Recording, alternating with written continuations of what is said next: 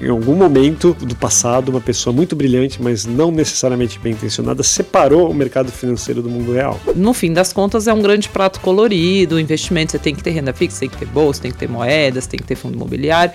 E o Venture Capital Private Equity fazem parte dessa pizza. Para o que o nosso dinheiro está trabalhando? Ele está ajudando a criar futuros melhores ou realidades distópicas?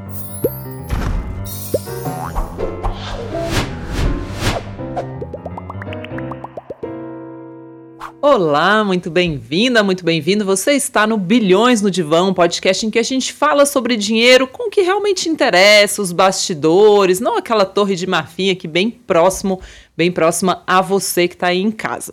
Hoje a gente vai falar sobre um tema muito relevante, que é o tema do investimento e impacto. Você já ouviu falar sobre isso? Na verdade, a gente vai trazer dois temas que a gente ainda não trouxe ao Bilhões do Divã juntos e misturados. Um é o Venture Capital, que é o investimento em empresas ali numa primeira fase, né? É, normalmente a gente fala aqui sobre empresas já negociadas em bolsa. Não, aqui a gente vai falar um pouquinho sobre Venture Capital e também sobre investimento de impacto. E para falar sobre isso, a gente está trazendo ninguém mais, ninguém menos que o Daniel Iso. É Iso ou que fala? Iso. Iso, vai, não é pizza, né?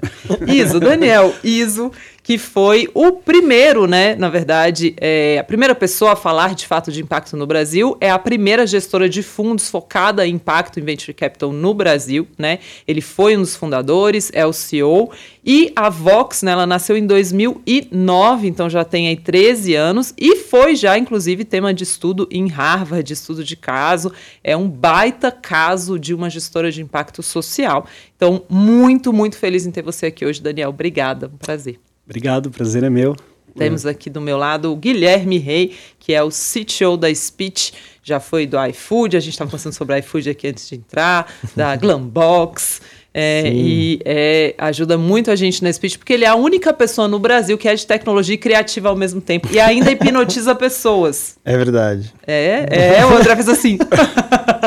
Foi. Hipnotizou uma pessoa na minha é casa verdade. esses dias. Eu comecei a acreditar em hipnose, eu não sabia que isso Todo existia. mundo tava meio cético, na verdade. é. Todo mundo. As pessoas ainda acham que você pagou alguma coisa para ele para ser hipnotizado, mas eu vi. Eu vi ele contando de 1 a 10 pulando 7. Aqui a gente não vai tentar isso. É, não, não, óbvio. Você, você já está hipnotizado e nem, nem sabe. sabe.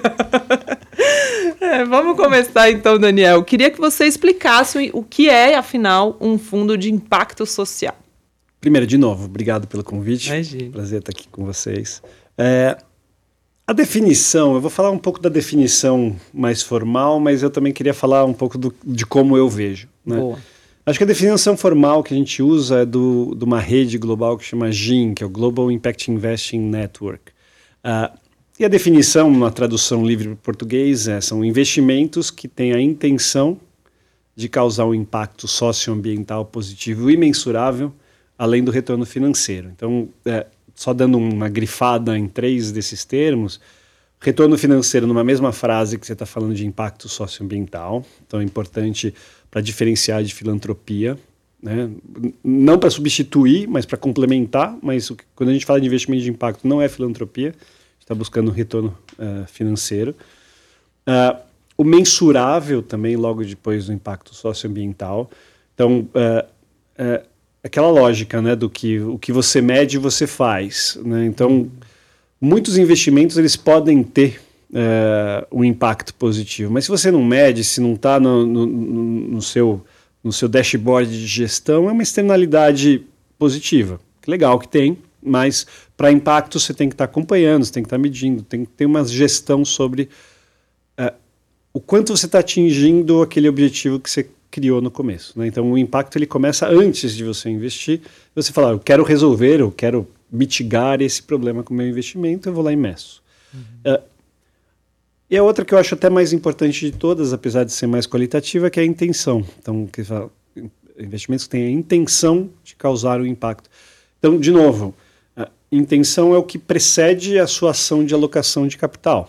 Então, você olha para um negócio, então vamos, vamos só falar do investimento que não é de impacto. Eu tenho a intenção de ter um retorno X com aquele investimento. Então, eu olho para aquele investimento e falo, está dentro das minhas da minha tese, eu vou conseguir tanto de retorno para esse risco que eu estou tomando aqui e aí eu faço investimento.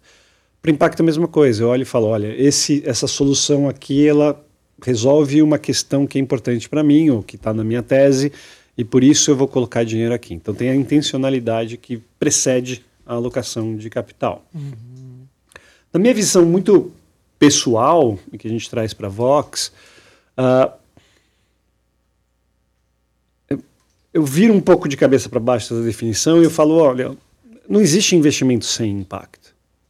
O dinheiro está sempre criando alguma coisa. Quando você uhum. e, e, na verdade o dinheiro tá, nunca está parado. Então o dinheiro está sempre rodando e criando coisas.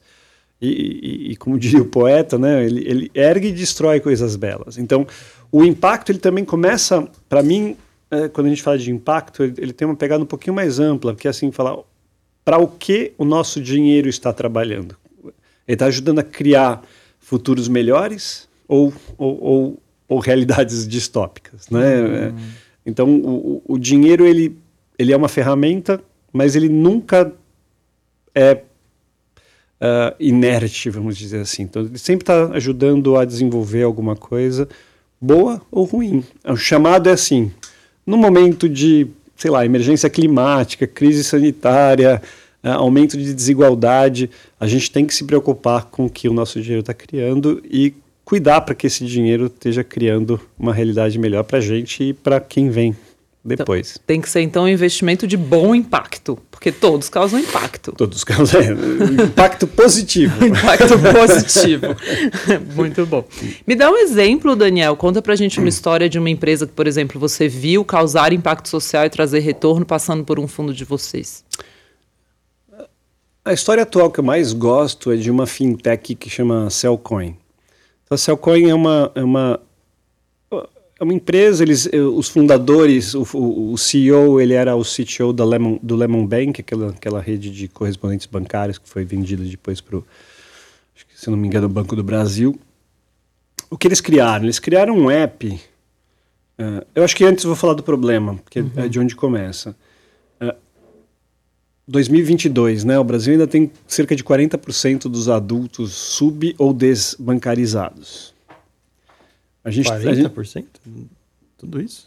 É impressionante como a gente vive numa bolha, hum, né? Caramba. Eu tava pensando nisso. Porque hum. quantas pessoas à nossa hum. volta são desbancarizadas? Não, é. não são. Tipo, eu pago a pessoa que, que arruma minha casa, que cozinha lá em casa, ela tem uma conta bancária. Sim. Então tem todo um. Não, e, e, eu achei que com o Pix isso teria mudado muito também. Mas então, a gente fala do Pix, né? É... Mas outro dado que a gente tem que é chocante, coisa de 60% a 70% dos boletos são pagos com dinheiro na boca do caixa, hum. no Brasil.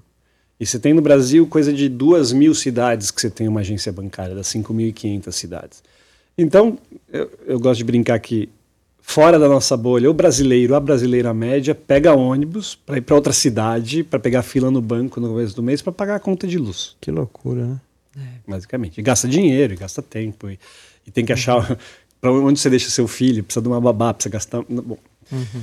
Uh, o que a Cellcoin fez foi desenvolver um aplicativo que uh, torna qualquer um, a gente poderia virar se a gente quisesse, mas obviamente que você não tem rede que precisa disso, uh, um correspondente bancário.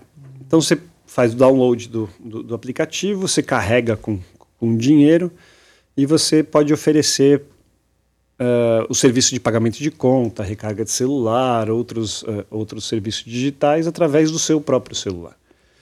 Então você vira uma, uma mini agência bancária. Hum. Né? Quem, tem, quem tem baixado isso são pequenos empreendedores em lugares, assim, grande concentração que a gente tem de, que a gente chama de agentes, são é interior do Piauí, interior do Maranhão, interior do Pará, o, o, eu provoco falando Brasil de verdade. Uhum. é, Acho justo. Uhum. São hoje 30 mil desses. Então, se você for falar por banco, de, por ponto de serviço, hoje já é a maior rede de serviços bancários do país. Né? Não em volume. E não tem um banco por trás ou tem? Uh, tem? Não, ele, ele, hoje eles são regulamentados pelo Banco Central, são uma instituição uhum. de pagamento, eles podem. Uhum. É, são estão fazendo o plug deles com a CIP, então é, é são eles mesmo. mesmo. Nossa, é. eu tô vendo aqui que ele é mega. Desculpa, eu fiquei fala, muito, fala. muito curioso. eles têm de desenvolvedores para desenvolvedores, né? Eles né, têm toda essa questão de. Então, vou falar, vou, vou falar do, da outra linha deles. Né? Guilherme já está mandando currículo, Guilherme, não vem, não.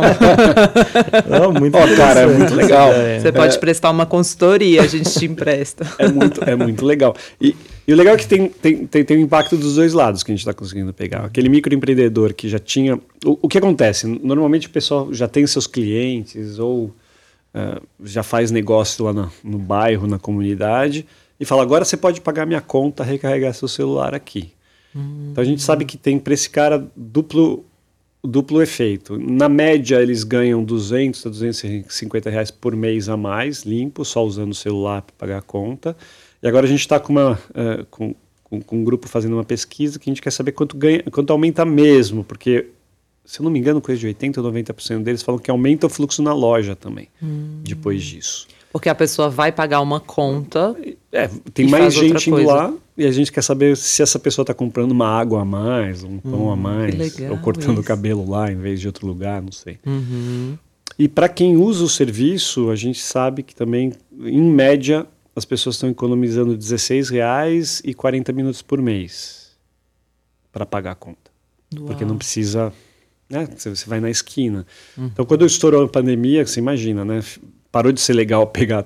Nunca foi, né? É. Mas ficou menos legal ainda pegar ônibus para pegar fila em banco, né? Uhum. Tudo fechado. Explodiu, gente. Os caras estão crescendo 30%, 40% ao mês, mês uhum. sobre mês.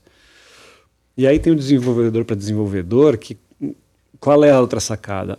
E aí impacta a gente, né? Até, sei lá, cinco anos atrás, pré-Cellcoin, para a gente pagar uma conta de luz, a gente precisava estar tá ligado a uma das cinco, da, da rede dos cinco grandes bancos. Era o único uhum. jeito de você pagar. Sim. Uhum. Então, a Celcoin ele criou um encanamento, que, né, o app faz esse serviço para os microempreendedores, mas tem a, a API, que, que é o encanamento que, que, que, ajuda você a conectar com a prestadora de serviço e, e, e liquidar o boleto. Gosto dessa analogia com encanamento para API. É, o encanamento, né? Ah, e ajuda, você não precisa mais ficar falando essa palavra nas nossas reuniões. não, eu vou fazer um encanamento agora. Vou virar o Mario Brothers. Né? é, bom. É, e, e, e, eles estão oferecendo isso para os neobancos, para as fintechs. Hoje a gente tem 190. Então, eu acho que eu não posso falar os nomes aqui, mas assim, imagina uma fintech, um banco digital é cliente da Cellcoin.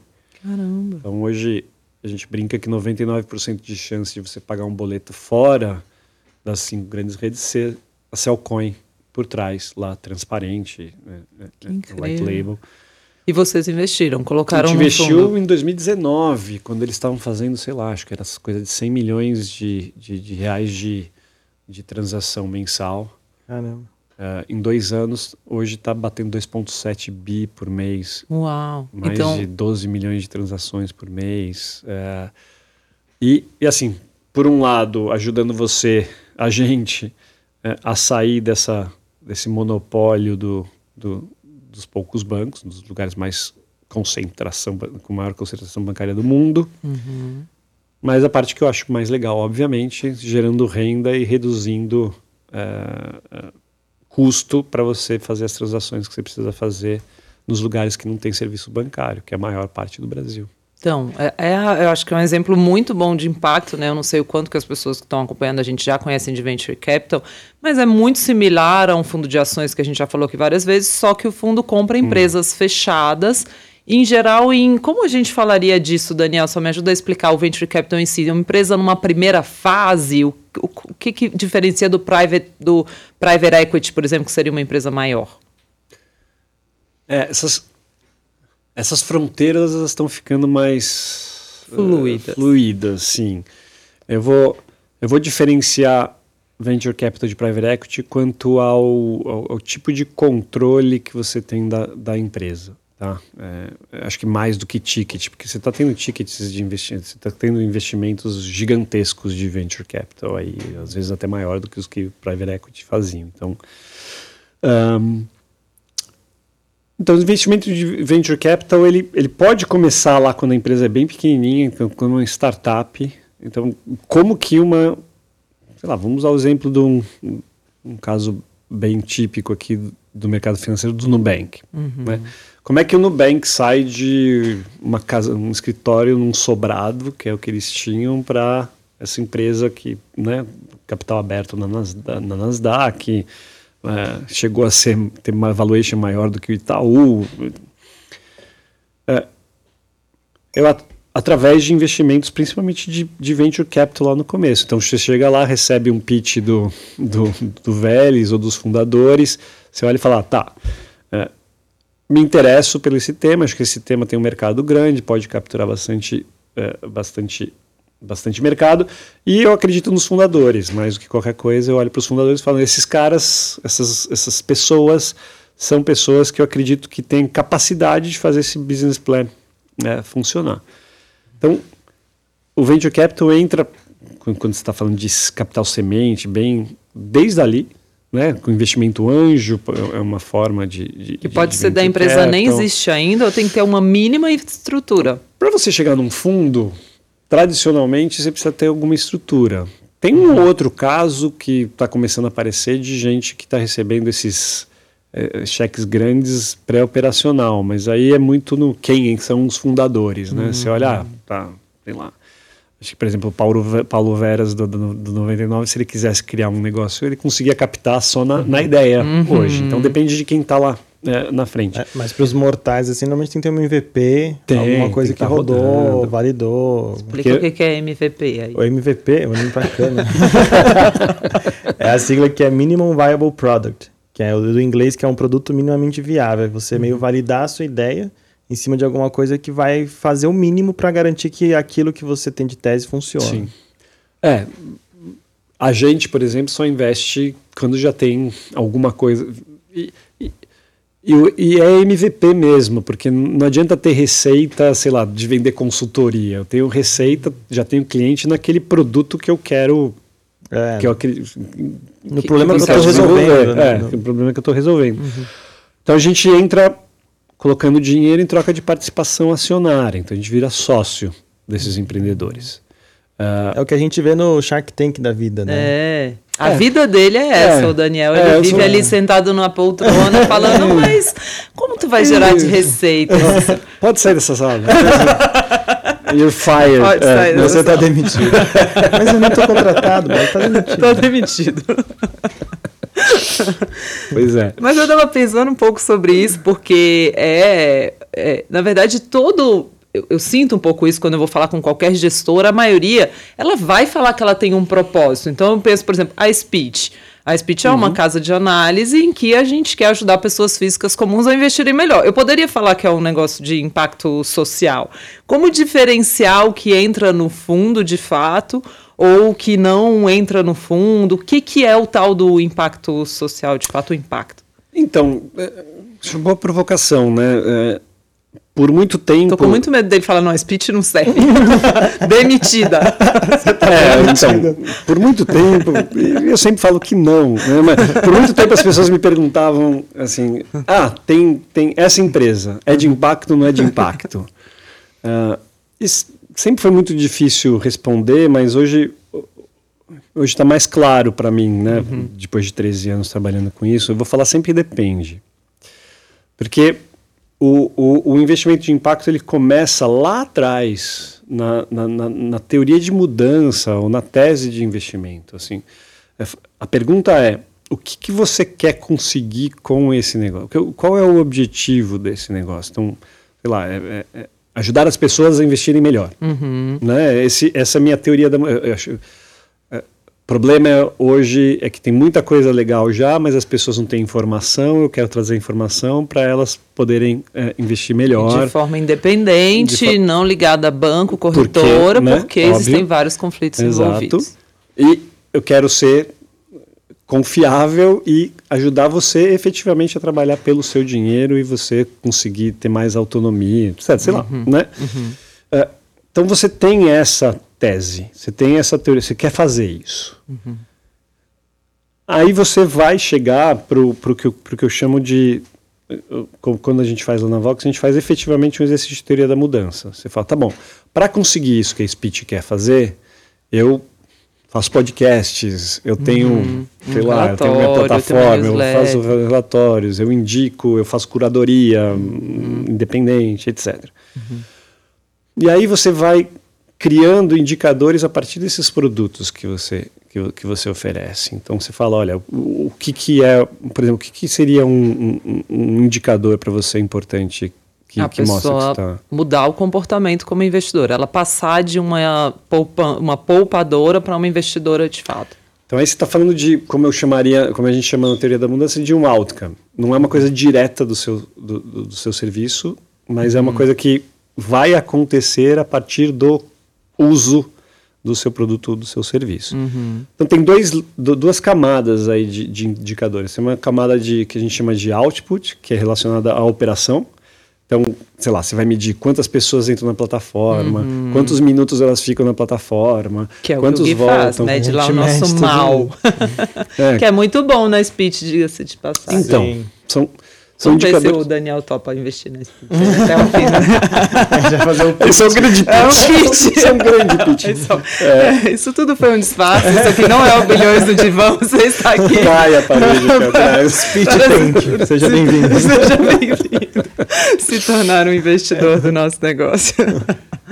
Então, é importante medir isso porque serve como proxy. Né? Você fala, olha, eu quero Então, peraí, aumentar- tem algo que é dentro da própria empresa que eu consigo medir e o impacto que não está acontecendo dentro da minha própria casa. E, e depois, é uma coisa que a gente chama de outcome, que Uhum. já é um, um nível ah, ah, mais profundo, que é essas pessoas que estão passando, sei lá, 15 minutos na plataforma da Speech consumindo o conteúdo, está aumentando, sei lá, rentabilidade dos produtos dela? Ela está investindo melhor em algum indicador, mesmo que você não consiga medir eh, hoje, mas você coloca, olha, eu quero que as pessoas que estão aqui comigo comecem ao longo do tempo a aumentar a sua rentabilidade versus o que elas tinham com o dinheiro delas antes de investir comigo. E você mede.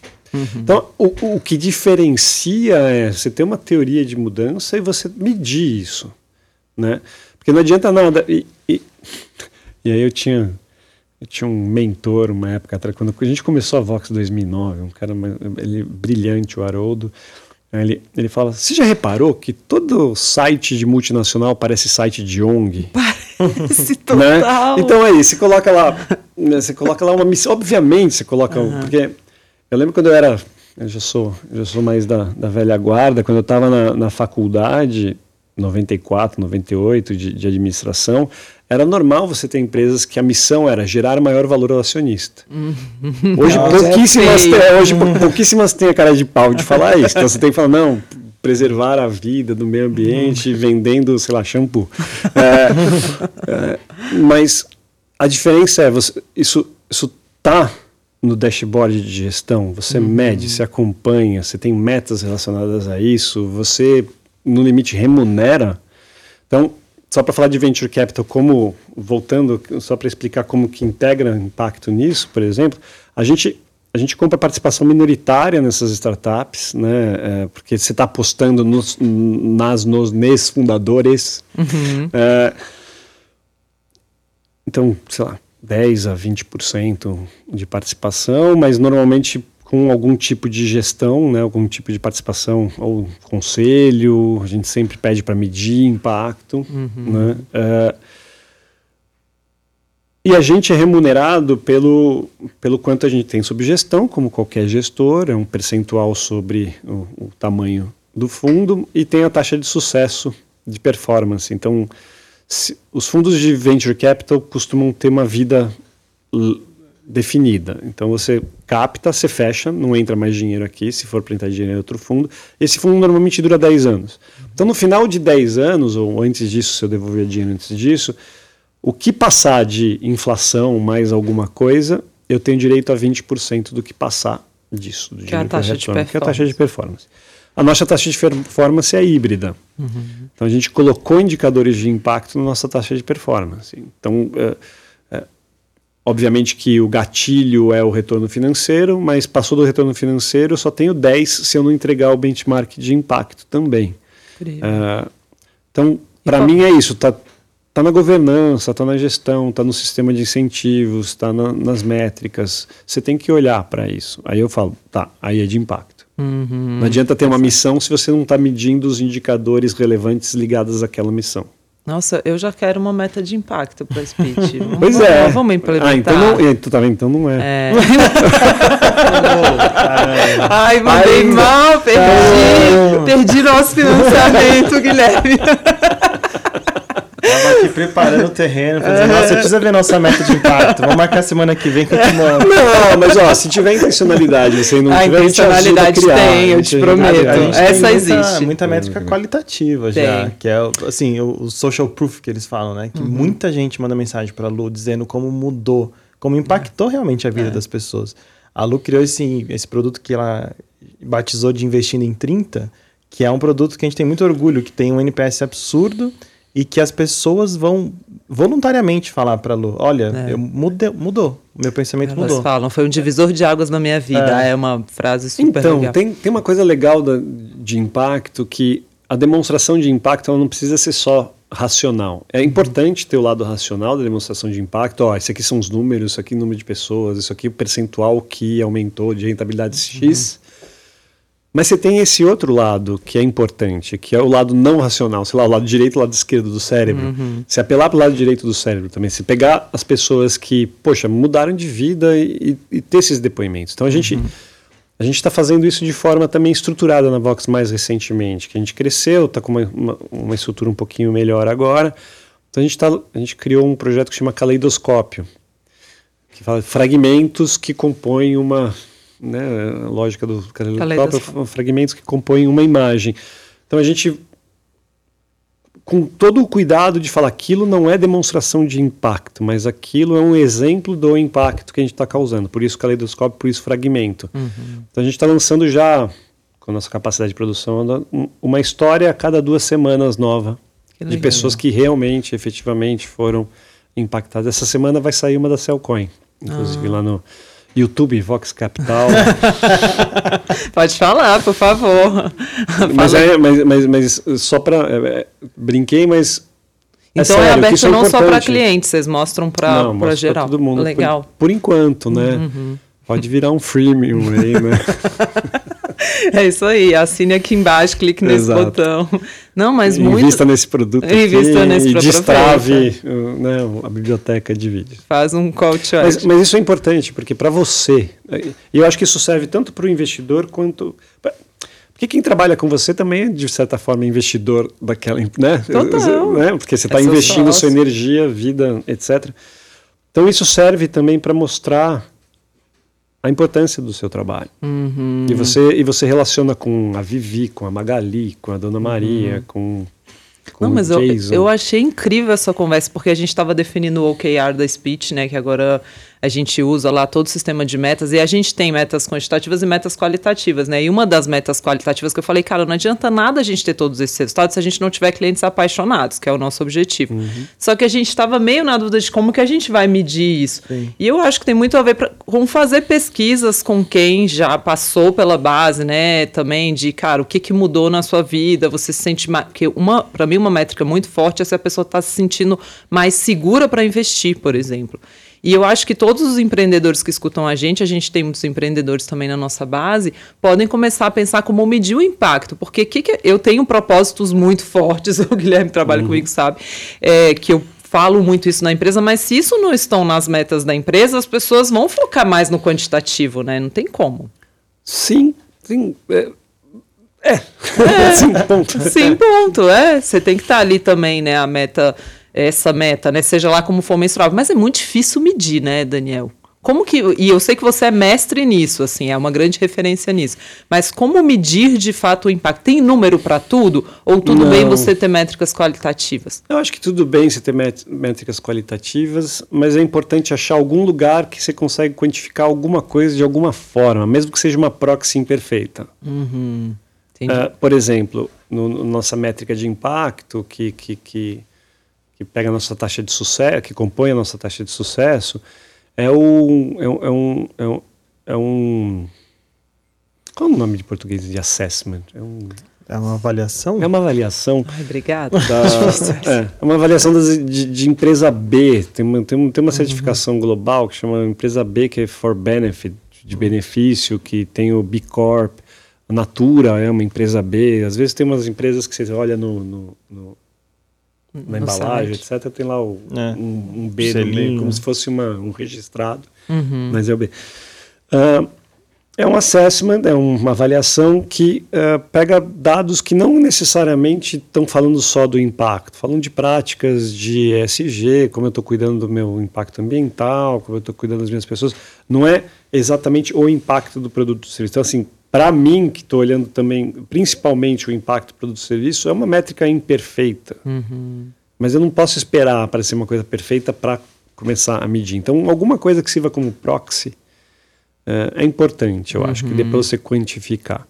Então, no caso do Macelcoin, por exemplo, seria quantas pessoas são impactadas, quanto elas estão economizando por sim, dar esses números sim, que você falou sim. aqui. E número de pessoas, número de pontos, né? E quanto que esses pontos também estão estão transacionando, ah, sabe? Só, só de você ter um ponto de pagamento no, sei lá, o caso que vai sair ah, algum dia desses é uma é, é no Ceará, uma comunidade ribeirinha, coisa e tal que cara, o banco mais próximo fica a 20 quilômetros de lá. E 20 quilômetros nesses lugares, né, sem carro, é, é tipo um dia de viagem. Uhum. Então, é, o, o, os pontos também contam. Então, tem, o outcome, ele não é de jogar o output, que é o, o quantas pessoas, quantos minutos, ele não é desprezível, uhum. ele, ele, é importante também. Interessante. Hum. Então vamos falar sobre, só para as pessoas terem dimensão do tamanho da Vox, quantos fundos vocês já tiveram lá? Quantos vocês já investiram em empresas de impacto até hoje? hoje a gente está fazendo gestão de um, cinco fundos de, de, de venture capital. Um, a gente tem uh, os nossos fundos que eu chamo de proprietários hoje, que são uh, fundos que fazem 10, 15 milhões de reais de investimento em cada uma das empresas que a gente entra e a gente entra, e aí é uma um terminologia muito de venture capital, série A para cima, então só para entender, né? começa normalmente com, uh, que a gente brinca que são os três Fs, são os, os Family, Friends and Fools, que, que, que, entram primeiro, depois normalmente você consegue atrair um investidor anjo, isso é uma trajetória mais, mais comum. Aí você recebe capital semente, que aí normalmente já são fundos, e aí quando já está começando o próximo de escalar, você passa para uma série A, e aí série B, série C, série D, série. Uh, acho que o exemplo que a gente falou do Nubank já deve estar em série F, série G, sei lá, hum. de, de, rodadas de investimento. Mas eu perdi meu. Quanto dinheiro? são cinco fundos que vocês têm lá ah, sim, hoje. Sim, sim, sim. Uh, então tem os nossos aqui, que são, são 10 a 15, que fazem série A para cima. Uh, tem um de 2012 que está para acabar agora, que a principal empresa que tem lá é a Magnamed, que é a principal produtora de ventilador pulmonar do Brasil. Para vocês terem uma ideia, a gente entregou 80% dos ventiladores pulmonares do Brasil em 2020 2021. Nossa. Então tem essa coisa também do investimento de impacto, o legado que você deixa. Né? Total. Então, se não tivesse produtor local de ventilador pulmonar, a gente ia ter que esperar os outros países. Porque o que aconteceu? O Ministério da Saúde fez o que eu acho tinha que ter feito. Ele confiscou a nossa produção. Falou: ou você, enquanto você não me entregar 5 mil ventiladores, você não pode vender para Pode exportar. né? Não uhum. pode. Todo mundo fez. Então, você imagina a gente esperar, sei lá, o produtor da, do México, o produtor da China. Teria sido bem pior. Uhum. É, da uhum. China, da, da, Turquia, que também tinha. Mas quando vocês entraram nessa empresa, vocês não tinham ideia de o não, Covid? Mas a tese foi a seguinte. Uh, isso é importante. Obviamente que não, né? A gente investiu em 2015. Não, 2015. a gente soltou um bichinho no ar e a bola de cristal. Né? Foi a gente lá que... É, mas o, o, a tese é que, assim, principalmente no, no setor público, ou hospitais em, em regiões mais pobres, você tem muita leito de UTI desativado por falta de equipamentos. Se você não tem todos os equipamentos, você não pode ativar aquele leito de UTI. Hum. Então a tese era essa empresa produtora local, produto mais barato, mais fácil de usar, confiável, para uh, uh, eh, equipar o, o, sistema público de saúde para você tornar mais leitos de UTI ativo. Essa foi a tese hum, que a gente fez lá da, na Magna Bom, tem esse, tem um fundo 2 aí que é de 2016, né, o Impact Investing 2, que a gente chama. Esse fundo que tem a Cellcoin, né, que investiu na Cellcoin lá em 2018.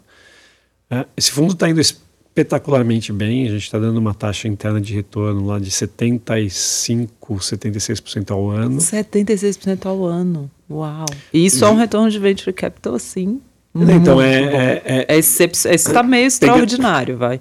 Tá, pegando, pegando os benchmarks, está entre os 10% melhores fundos do mundo em rentabilidade Caramba. da safra de 2016. Uau! É, e é. mais impacto, ou seja... Mais impacto. Cellcoin. Cellcoin uhum. tem, tem a Sanar, que é uma empresa de educação para uh, é, profissionais de, de saúde, que também está indo super bem. Que é bem legal também, eu comprei um é, livro. Estou em Salvador, estão em Salvador. Turma incrível. É de quê? Não eu comprei um livro de medicina baseado em evidências. Cara, o Guilherme é uma pessoa muito esquisita. Ele é, ele é uma pessoa é de tecnologia, ele hipnotiza pessoas, ele é criativo. Não, mas é porque eu quero aprender medicina, eu só queria aprender a ler artigo científico dessa área por conta de tudo que a gente passou. Então eu queria entender melhor. Faz todo tá sentido, vendo? Guilherme. E, aí, tá vendo? e é da Sanar. É. Tem gente que não fica o tempo todo assistindo Netflix é, e se torna uma pessoa muito interessante. Exatamente. É, aqui fica, fica a dica para desligar um pouco o Netflix. Vai ler um livro de medicina baseado em evidências. É. É, tem um capítulo para jornalista, Lu. Tem sobre um como jornalistas podem cobrir, porque é um livro para leigos, não um livro para médicos. Que legal. É de um, de um médico que chama José Alencar, eu acho. Ele é cardiologista. O link aqui. É, fica a dica para o nosso livro, podcast, filme do é final. É verdade, é verdade. Boa. E então tem isso, já devolvemos boa parte do dinheiro para os investidores com cinco anos de fundo, que é muito raro. Uh, uhum. Também coloca a gente dos 10%. Tem o, o, aí a gente, o terceiro fundo nosso, que a gente está chamando agora de Tech for Good, ou Tecnologia para o Bem, que é o um, uma nova família. A gente está chamando, mudou o nome, em vez de investimento de impacto, chamando de Tecnologia para o Bem, porque fica mais fácil Olha, de explicar. Você precisa investir nesse fundo, isso tem né? que estar na sua carteira. Está sobrando aí, cara, tá é aberto aí. É um fundo que é, começou ano passado, então tá é, desde 2021, já fez investimentos, fez investimento na Cellcoin também, para continuar o crescimento da Cellcoin, investiu agora que a gente expandiu um pouco a tese para impacto ambiental, a gente acabou de investir numa empresa super legal de de, de, de, leite vegetal, que é a Nude, focado em, em, em aveia. Eu gosto dessa marca, minha Nutri indicou. Puta, sem conservantes. Incríveis, assim, o, o, o, sorvete vegano da Bate de Latte é deles, o chocolate vegano sabia. da Dengo é com leite Uau, deles. eu amo Dengo. São... Gente, não, essa vai ser a minha indicação de livro, podcast, filme de hoje, vai ser o chocolate da Dengo de banana com castanha de caju. É. Pode entrar nessa sessão ah, ou não? acho que pode. Quebra-quebra, se não tem nada é. comparável no mundo. É, ou chocolate branco com limão e tapioca. Ah, isso Nossa, eu nem conheço, não faz isso, Bom, vou ter que provar. Enfim. Uh, tem esses três fundos, que são uh, fundos que eu chamo de proprietários, mas uma coisa que a gente já queria há muito tempo fazer e que a gente conseguiu fazer em, em parceria com grandes empresas, no que o pessoal chama de corporate venture, é fazer fundos verticais específicos, temáticos, para investir em empresas aí em estágios iniciais, naquele que eu falei no uhum. capital semente, etc. Então a gente hoje tem um fundo em parceria com o Einstein, com o Hospital uh, o Einstein, para a saúde. Então a gente está fazendo investimentos aí iniciais, aí coisa de 3 milhões, 5 milhões de reais por empresa para health techs, tecnologia uhum. para saúde com o Einstein. A gente no final do ano passado lançou um fundo para fintech, né, serviços financeiros e uh, govtechs com o Banco do Brasil. Então a gente tem um fundo de uh, early stage aí com quando eu falo com é o seguinte, a gente cria um fundo, a gente é o gestor e o Einstein é, é o investidor. E hum, o BB é o investidor, mas é o fundo entendi. deles. Né? Então a gente tem esses cinco fundos hoje. Que legal. É, Quanto ao todo você já investiu? Cinco empresas que a gente tem agora ativas. É, você tem uma ideia é. de quanto, quanto ao todo vocês já investiram em impacto no Brasil? Ou quanto de tá... dinheiro? É. Hum. Ou quanto está sob gestão hoje, é, só para as pessoas terem uma ideia? Assim, nesses, nesses, nesses cinco fundos, a gente está com coisa de 600 milhões de reais em sob gestão. Nossa, é. incrível. É. Muito legal. É, Daniel, a gente vai ter que dar uma notícia triste, porque a esse momento eu tenho, não tenho dúvida de que o nosso chat está assim. Eu queria muito investir na Vox, Luciana, porque você ainda não tem esse que você não recomenda? na recomendação. e aí a gente precisa dizer que eu já fiz infinitas reuniões com o Daniel e não é culpa dele, não é culpa minha, é uma restrição regulatória, de fato, né?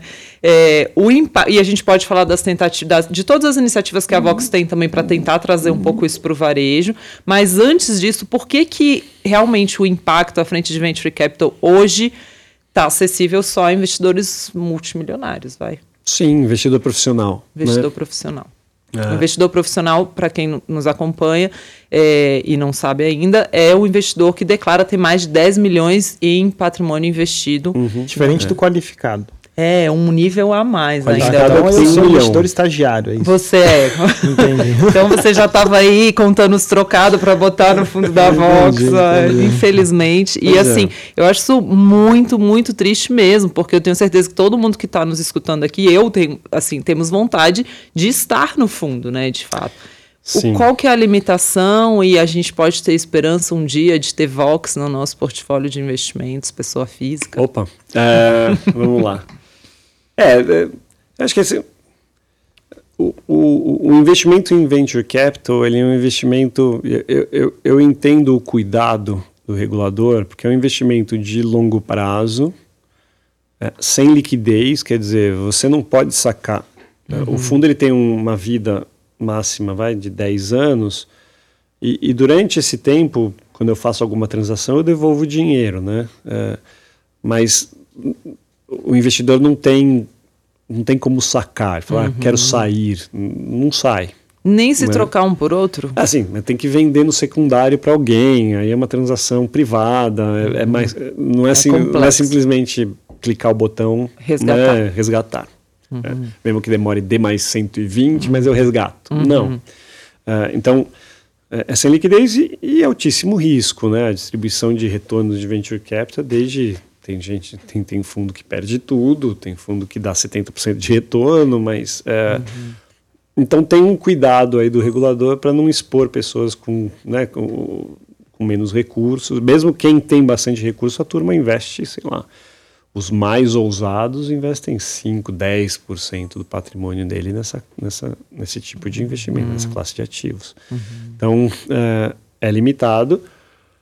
Uh, Lá fora também é assim, a pessoa física normalmente eu não é investidora de venture capital. E... Eu acho que só através de, de, de, de, de, bancos, né? Assim, na, na, na, pessoa física, eu acho que não. Talvez um fundo de fundos, que eu já vi que, já, que é mais comum. É, e tem, e tem gente que faz o que chama de oferta pública de venture capital, que aí, é, normalmente ligado a bancos distribuindo, que você pode entrar como investidor qualificado. Uhum que é um pouquinho mais uh, uh, um pouquinho mais democrático, mas é super caro para a gestora fazer uhum. isso e é arriscado, porque você, você, você paga um fee upfront e se não captou, então assim para se pagar uma oferta pública, você tem que captar um número bastante grande. Então, uhum. é, quem consegue fazer isso ou faz isso são normalmente casas maiores. Uhum. Né? E é, não dá para ser listado em bolsa, por exemplo?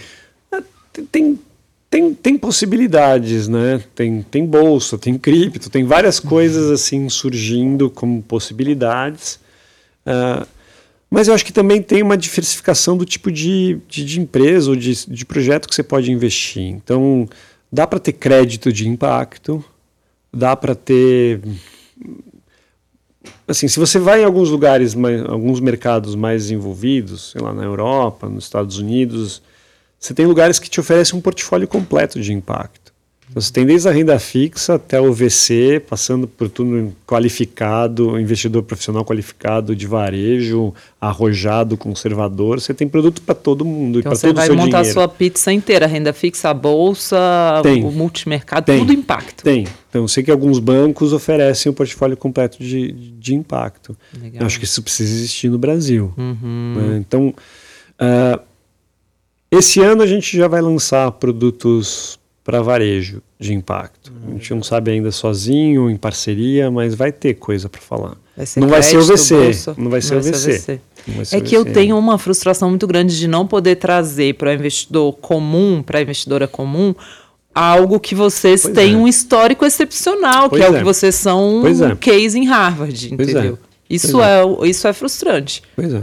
Confesso chorar aqui. Não, Posso mas é porque tem muito tempo. tem muito tempo que a gente conversa sobre isso, né? É muito difícil. E até é, a gente assim, tentou colocar dentro de um de... fundo de fundos, mas é. qual que eu acho que é a grande dificuldade do um fundo de fundos de previdência, por exemplo, né? A própria cota, né, é, é diferente também de um, de um, sim, sim, de um venture tem... capital, né? E, e, de novo, previdência tem um regulador extra, que é a SUSEP, que, que e aí eu também concordo, sabe? Você tem que se preocupar mesmo com, né? Mas eh, eu entendo, Daniel, mas eu, eu acho que tudo tem limite, assim. Por exemplo, falou, então me deixa, não pode ter mais PL negativo Isso. por causa de dentro do é, ou foi no foi, máximo 5%. Limita 5%. É isso. Sim. Né? Eu acho que tem. Então tá bom, limita 1%. Porque eu coloco lá dentro e eles começam a sentir, sim, e aí quem sabe, sim, né? Sim. Porque assim, a, a, só para que a gente está aqui nesse debate, não sei se as pessoas é, estão acompanhando o Guilherme assim, o que está rolando. é, por exemplo, né? Vamos supor, a gente tem o, o, uma carteira teórica de previdência que inspira a Superprev. Se eu quisesse colocar o impacto dentro dela, um venture capital dentro dela, eu teria que passar pelo regulador que é a SUSEP. Como o resto todo dos ativos é muito líquido, mas o ativo, o fundo de venture capital não tem liquidez o tempo todo, a SUSEP ela levanta a possibilidade de imagina se todo mundo resgata de uma vez, como é que você vai vender isso que está aqui dentro? Hum. Eu até entendo que tem que ter alguma limitação, mas assim, pô, todo mundo resgatar todo mundo mesmo, né? Assim, não pode ser 5%. Ou, por exemplo, por que, que não impõe que a própria gestora teria que recomprar? Se for, eu não sei se isso seria possível. Eu já estou aqui botando na conta do Daniel. Não, é, não mas dá para se criar mecanismos Porque e aí imagina... você dá um prazo e sei lá. E, e também no final das contas, é, se você limitar 2, 3, 5%, a liquidez não é imediata de 2, 3, 5%, mas sei lá, tem dia que a bolsa cai 4, 5%, né? Também. Então, aquela história, né? Pô, tem, é. tô com o dinheiro um pouquinho mais travado, não sei, mas é. E, e, é uma situação extremo limite, né? Você fala, todo mundo de repente, por algum motivo, resolveu sacar, e aí eu não tenho como honrar, mas é, quando eu falo do, do próprio gestor poder falar, eu recompro se precisar esse pedacinho, é, eu penso que vocês se preocupariam em colocar lá dentro só passivos que você tem certeza que não vão sair inteiros, assim. Certeza Sim. nunca se tem. É, a questão mais é da liquidez, né? E do, é do fluxo, né? Do, de, de caixa. Mas estamos é. tentando, vai, vai, vai ter coisa. Vai ter. E é, eu quero saber mais um pouquinho de como vai ter, mas acho que seria legal a gente explicar da entrada também. Não é só a saída que é diferente, né? Na, no caso da entrada no fundo de venture capital, vocês também vão chamando capital aos pouquinhos, ah, né? Sim, sim. Uh, ele funciona com compromisso de investimento. Uhum. Então não é um. Se, se, você entra direto, né? Por exemplo, você faz uma oferta pública através desses bancos, você, você deposita lá, eles deixam num fundo deles que vai colocando no fundo de VC. Uhum. Mas se você investe direto num fundo de venture capital é, você faz um compromisso de investimento e a gente vai chamando conforme a gente aprova e faz os investimentos. Então, então sei lá, um fundo de 100 milhões, você comprometeu um milhão.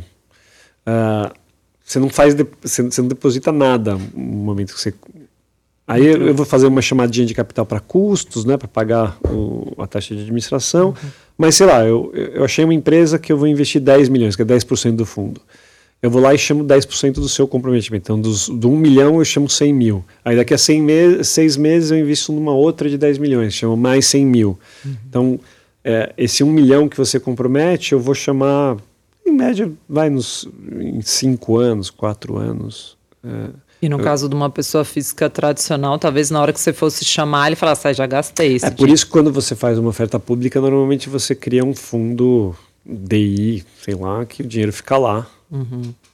E aí, aí eu chamo do cobra fundo. 3% ao ano, brincadeira. Não é pode ser. com taxa de carrego anual taxa 5%. de carrego, é.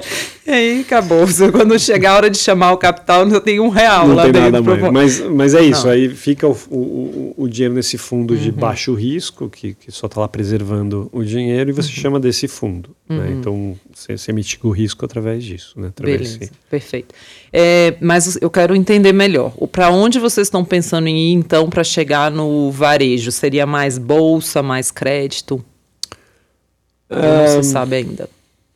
É, se sabe, se sabe. É... Se sabe, não, só não se pode contar no podcast. é, se sabe. A gente passa, passa, por, passa por, por, por crédito. Uhum. Uh, Uh, o que a gente quer, o nosso sonho é ter fundos de renda fixa, né? Uhum. Então, que, que você com, consiga entrar com 100 reais e se você quiser sacar, você pode sacar. Uhum. Vai ter, a gente está tá, tá no forno. Uh, acho que coisas mais ligadas a crédito. A gente tem uma metodologia própria nossa de avaliação de empresas em bolsa, que é diferente de ESG. Uhum. Uh, a gente ainda está conversando com parceiros, porque a gente não quer fazer compra e venda de ações na bolsa, a gente quer fazer com alguém que saiba fazer. Hum, como né? assim? Ah, alguma gestora, ah, ou alguém sim, que já, né, que já, já, já compra isso. e vende papéis, porque é uma, é, é, é uma expertise um, um, conhecimento bastante profundo e específico que a gente não tem na nossa casa. Total. Então, pode ser que venha também ações, mas aí depende de a gente está com conversas com algumas casas aí. Então, a gestora de ações entraria com a forma de análise de ações, vocês entrariam com o filtro de impacto? O filtro de impacto. Uhum. Filtro Qual de é a diferença? Acho que essa pergunta é importante, do ISD para o impacto. É, acho que a forma mais simples, quase simplista de, de, de explicar, é que a ESG está preocupada com o como você faz as coisas. E o impacto está preocupado com o que você está fazendo. Né? Então o SG está preocupado com a ah, sua cadeia de valor, diversidade, como é que é a governança, mas poucas vezes você entra no, no, no, no produto. Verdade.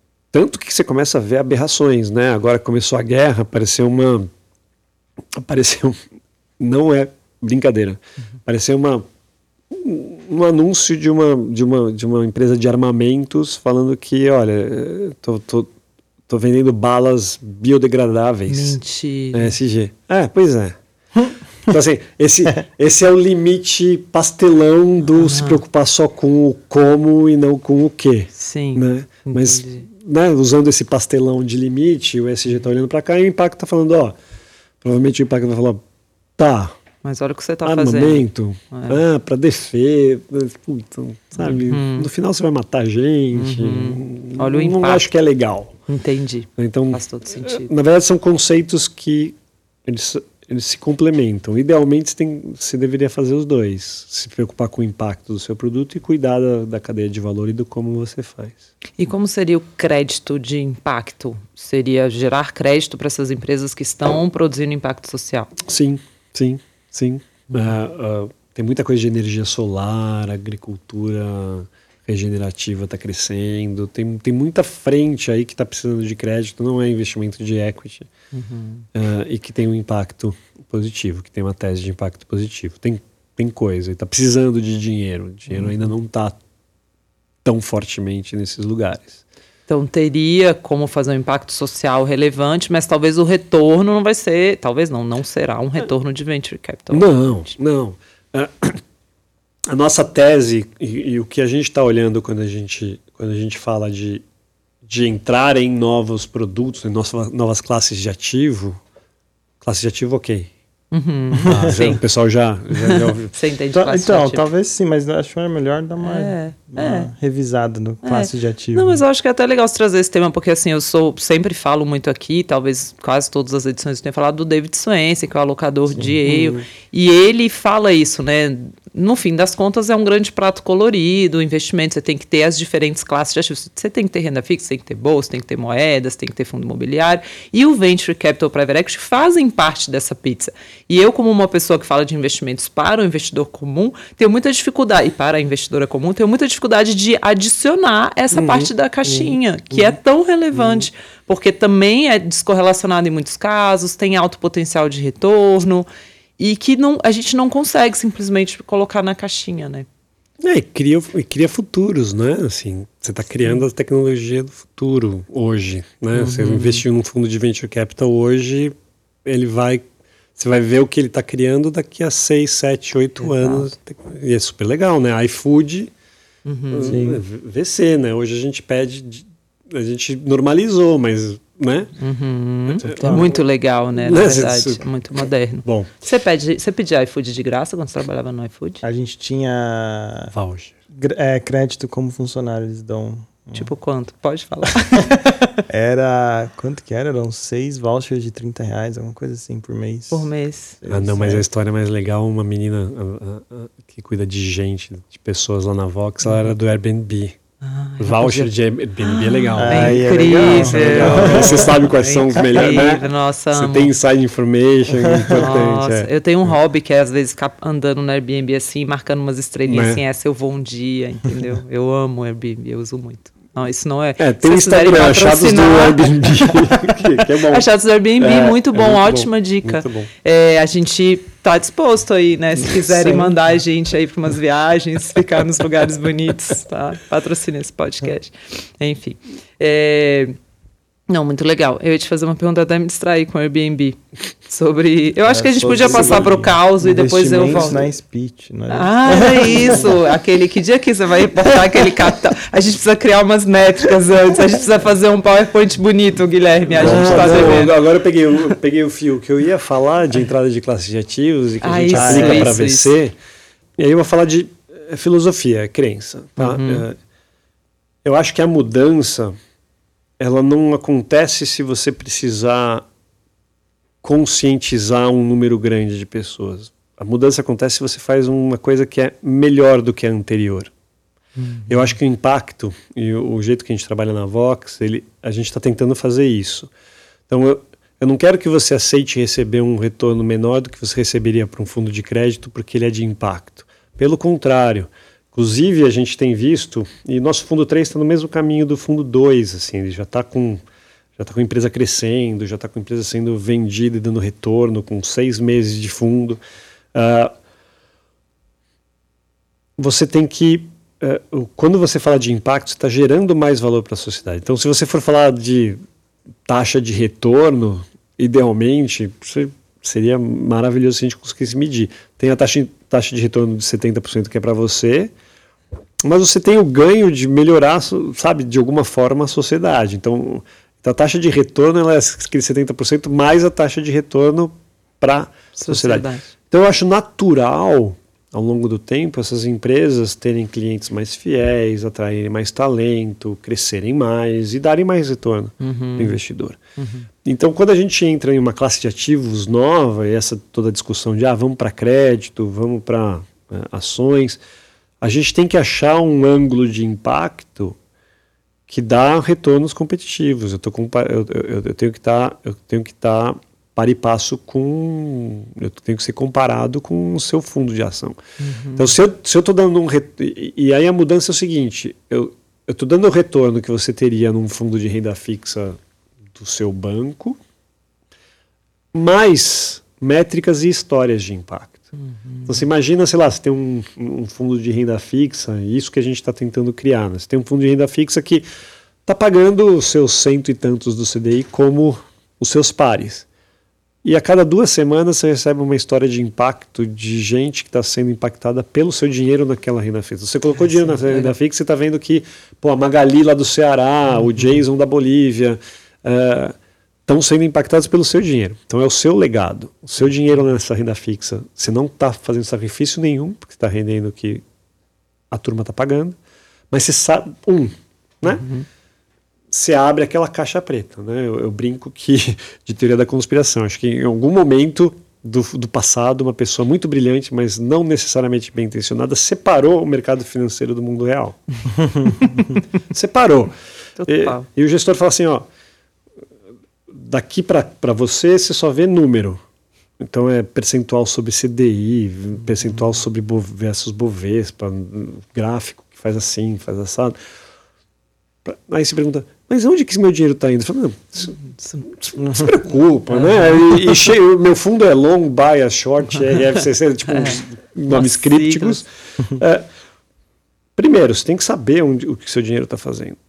E segundo, você vai saber que seu dinheiro está fazendo coisas que estão é, ajudando a melhorar a vida das pessoas uhum. ou reduzir o impacto ambiental. Então, é, a mudança, o que a gente quer fazer é que você tenha o mesmo que você tem, só que melhor, que é com a demonstração do impacto. Quando, se a gente, quando a gente conseguir fazer isso, acho que efetivamente você começa a transformar. Uhum. se eu bater, bater para você e falar, gente, ó, a gente não é tão legal, né? Tipo, o retorno não é tão bom, uhum. uh, você vai ganhar menos dinheiro do que você ganharia se seu dinheiro tivesse em outro lugar, mas ó, é de impacto. Uhum. Você pode até falar, tá bom, mas tô aqui é. 50 reais. Exatamente. É. Se não for e o assim. Resto dos 99% do sim. Dinheiro.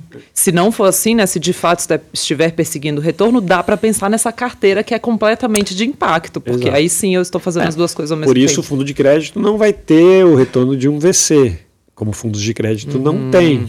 Sim. Mas uh, o fundo de crédito de impacto tem que ter um retorno. Parecido com um bom fundo de crédito. É. Entendi. É.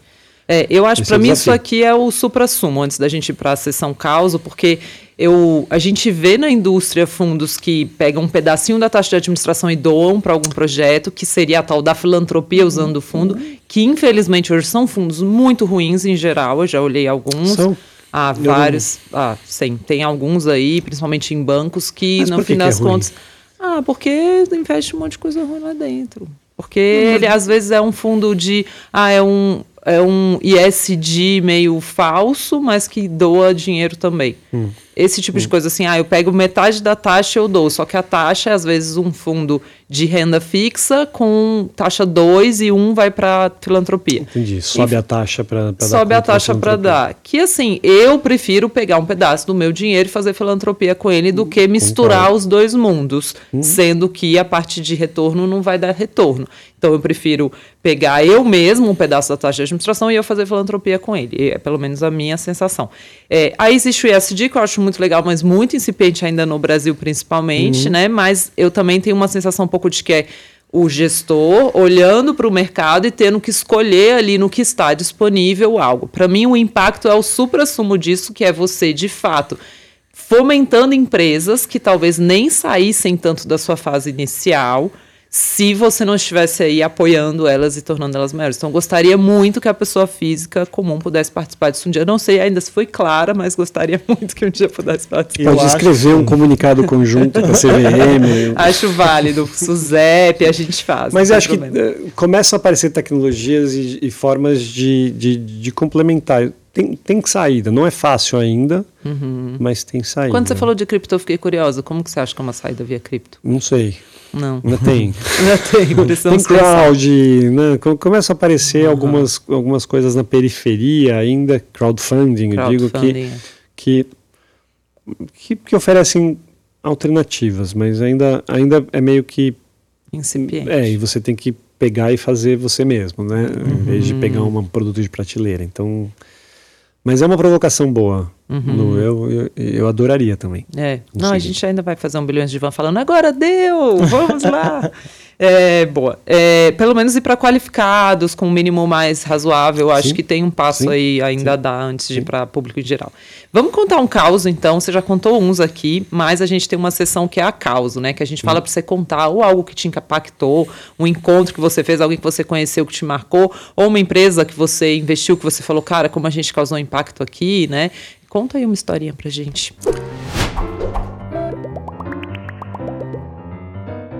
O momento mais forte que a gente teve eh, como Vox foi, foi com Magnamed, uma empresa de ventilador pulmonar, no começo da pandemia.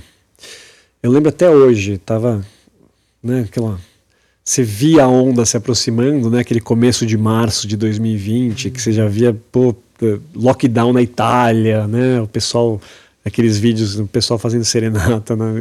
e você vindo chegando, né? tá em Portugal, tá, né? e eu lembro que eu estava, nosso escritório fica em Pinheiros, eu estava tomando um café num, num, num, numa padaria lá, e, e, eu recebi uma ligação de um dos empreendedores da Magna Med, né? e, e, e o que ele estava falando, o Tatsu, ele estava falando, olha, tem muita gente, está começando a chegar muito pedido para gente, uhum. tipo assim, do nada. Né, tá começando a chegar muito pedido para a gente, a gente não tem capital de giro para fazer é, é, o, o, que a gente precisa. Uhum.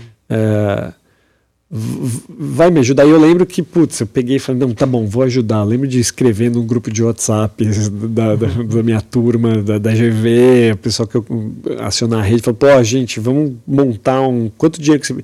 E, e eram uns pedidos meio ainda quebrados. Era, era, já era um volume maior do que eles costumam fazer, mas ainda, mas ainda pequeno. É, e eu lembro que a gente começou a escrever, e aí, e aí não sei se vocês lembram da sensação, eu lembro muito bem da sensação do começo da pandemia. Você, você fala, será que o mundo vai continuar ou não? A bolsa fazendo aqueles menos é. 15, mais 20, menos 15, menos. E, e, e, e você fala, Assustador. Né, e o E quão você grave é pedindo- aquilo. pedindo dinheiro naquele trancado, momento. Trancado, né? Trancado. Que você limpava a compra. A minha filha nasceu uma semana antes do lockdown. Uhum. Até aqui, tô- Eu lembro. 4 de março de 2020. Verdade.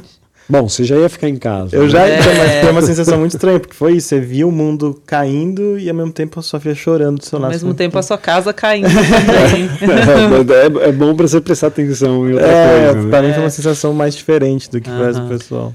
E aí, de repente, começam umas conversas com o Ministério da Saúde, vem um pedido lá. Pra você ter uma ideia, eles fabricavam, sei lá, acho que 1.500 por ano ventiladores. Vem um pedido de 5 mil para entregar em três meses. Caramba. É. É. E agora? Exato. E agora? Né? A gente fala, pô, a gente não tem dinheiro para fabricar 100 em três meses, né? Imagina 200 em três mil. meses. E, e o que eu achei bonito, o caso que foi, foi bonito, é que o, o, o consórcio de pessoas sem, sem interesse pecuniário direto que se uniram para ajudar a Magnamed a produzir aquilo. Então teve o, o CEO da Suzano, Walter Schalka, que chegou e, e, e falou, botou a empresa também debaixo do braço, falou, vamos. Teve, teve a Flex que abriu espaço na fábrica para produzir lá. Teve banco que deu linha de crédito em, em urgência, sem aval, para conseguir dar. O Ministério da Saúde também antecipou o pagamento de um terço para. Então, assim.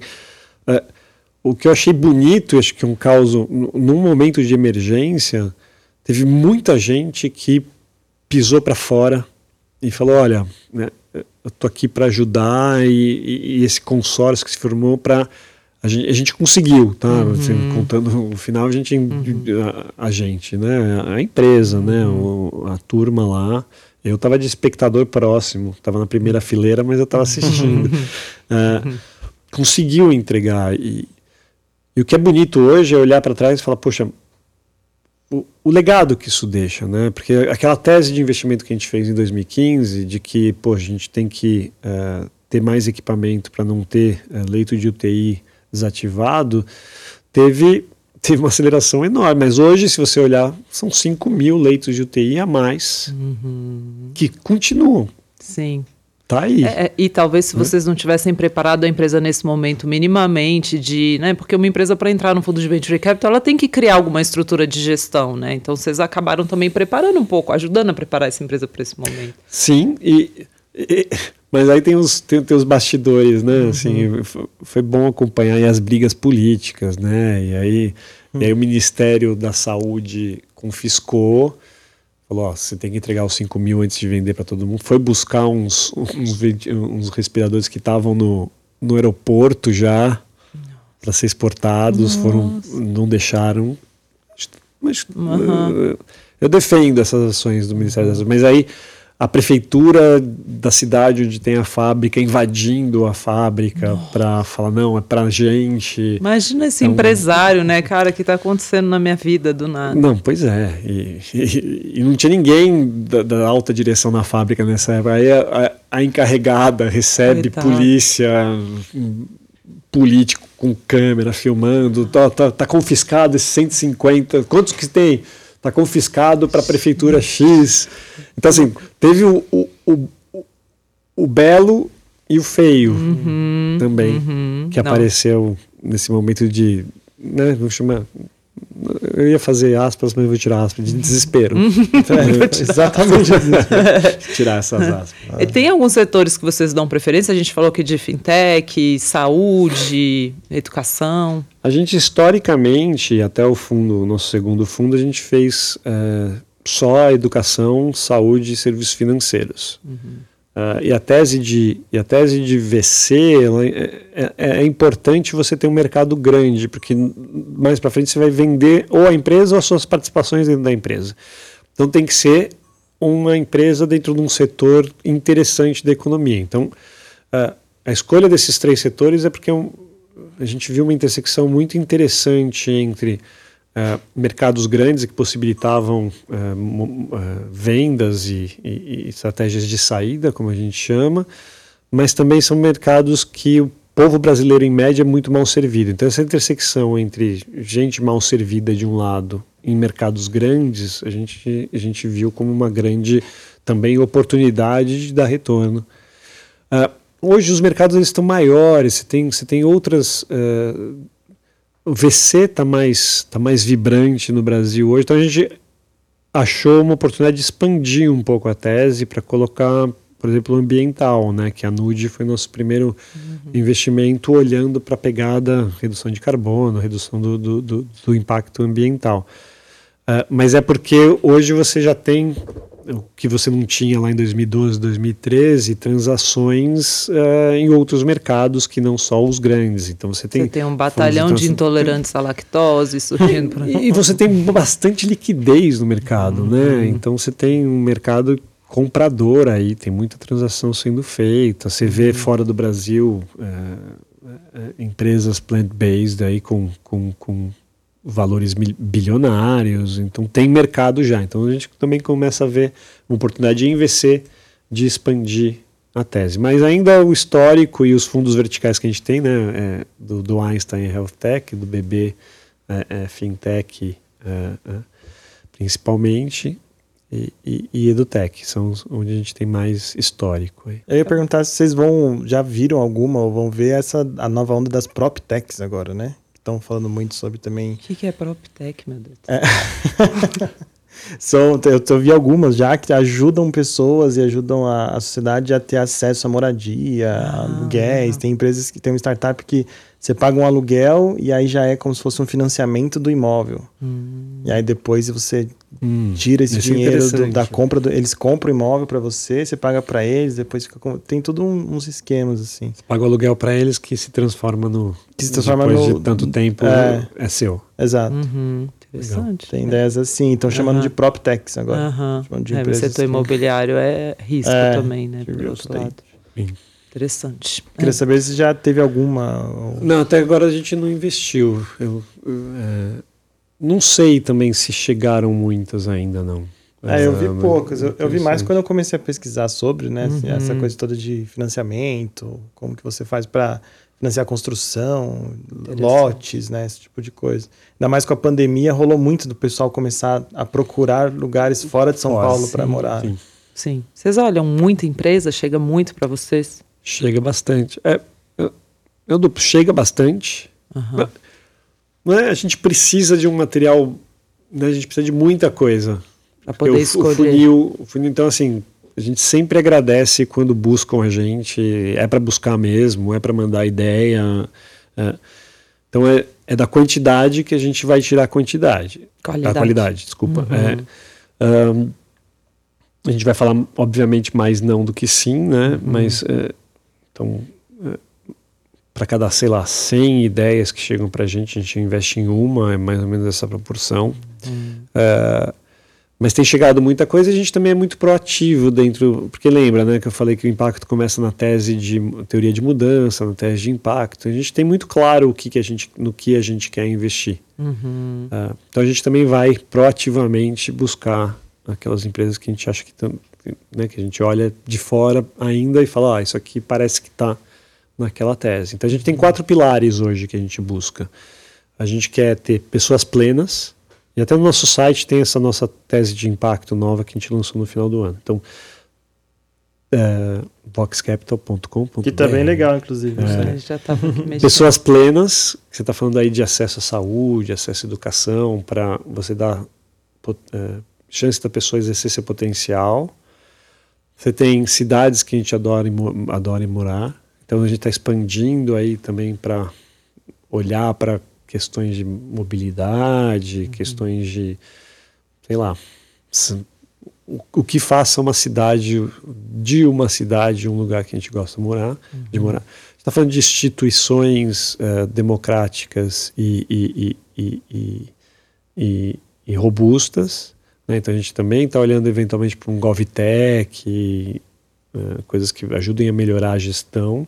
Uhum. E uh, um planeta, um planeta regenerado. Uhum. Então são esses quatro pilares, e aí na tese que tem lá no site tem mais detalhes Porque tem, tem, tem os sub-itens desses quatro pilares aí que a gente hoje olha. Legal, dê uma olhadinha lá. Vocês têm um podcast também, você estava falando, né? Chama Conversas de Impacto, tá no Spotify. Spotify. Tá bom. Esse podcast também, para quem está assistindo aqui no YouTube, tá no Spotify. Gente, não fiquem só assistindo e olhando para esse coração aí branquinho na sua frente. Curta para a gente, né, conseguir espalhar mais esse conteúdo aí por esse Brasilzão. Quem sabe pelo mundo, né, Guilherme Rei? Tem, tem as legendas aqui. É, né? legendal a gente começar a falar. Legenda em chinês, em outro idioma. é, exato. Vamos precisar, de fato. E é engraçado que ontem é, foi, assim, antes, né? Ontem não para você que está assistindo, mas pra gente que está gravando foi o Dia da Mulher. E eu recebi vários perguntas assim, como você consegue fazer tanta coisa?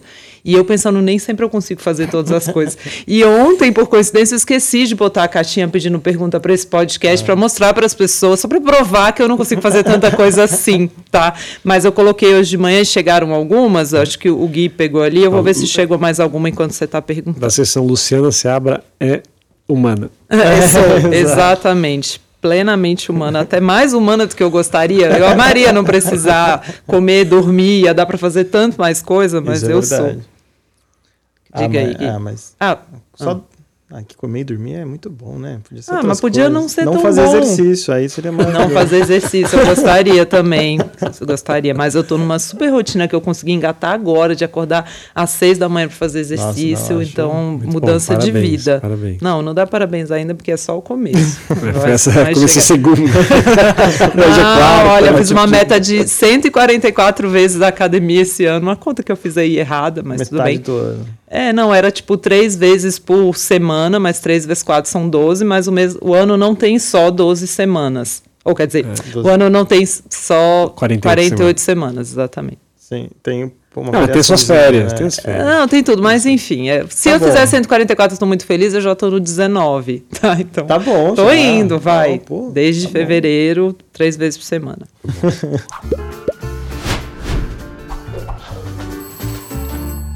O Gabriel mandou a seguinte pergunta, Daniel. É, quais empresas que focam na população negra eles já investiram? Eles têm trabalhadores negros? Inclusão também é impacto. Sim, sim. A gente fez um, um investimento há dois anos atrás numa, numa empresa que chama Diaspora.black.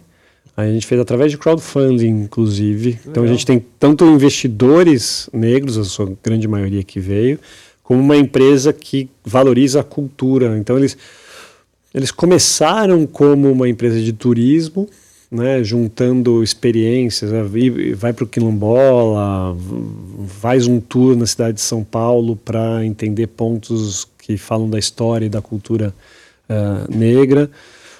Com a pandemia eles se adaptaram, hoje eles têm eh, consultoria para empresa, eles têm eh, educação para sensibilização, ah, mas, obviamente que o os empreendedores são negros, né, o Carlos. Ah, então tem o Diaspora.black e agora a próxima empresa que a gente vai anunciar, que deve ser nas próximas semanas, do Fundo 3, eh, também é um fundador negro aí uma empresa de economia circular. Tem muito desafio, né? Se você for pegar os dados do setor de VC, o número de fundadores negros é, é muito pequeno. Você tem uma questão aí também de, de, de acesso e de, de rede que, que, que é muito importante, né? São todos, os- todos os investidores de VC, eu inclusive, como vocês podem ver, somos brancos. Então tem, tem uma questão também de, de rede, de conhecimento, etc., que é, que é um desafio para o fundador, pro fundador negro.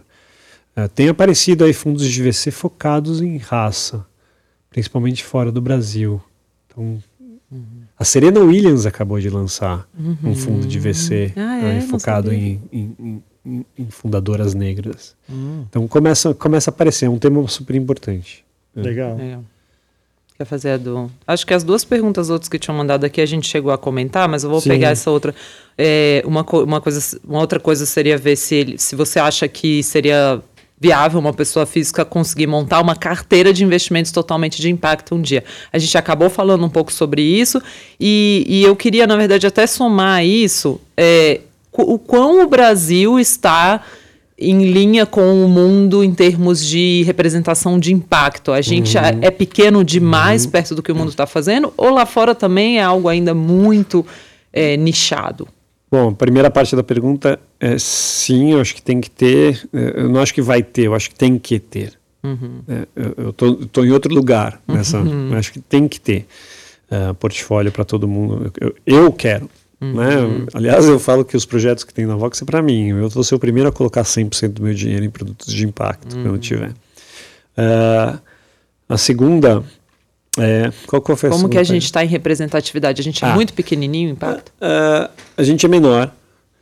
Uh, o, ainda é um mercado que está crescendo, mas ele cresce rápido, né? Você tem dados aí da indústria, desse, do GIN que eu citei no começo, Global Impact Investing Network, que, que faz um censo quase que anual, sai de 40 bilhões de dólares, que é nada no mercado financeiro global em 2014, para mais de um tri em 2020. Então quase que dobra ano a ano, ainda é pequeno, uhum. mas crescendo rápido.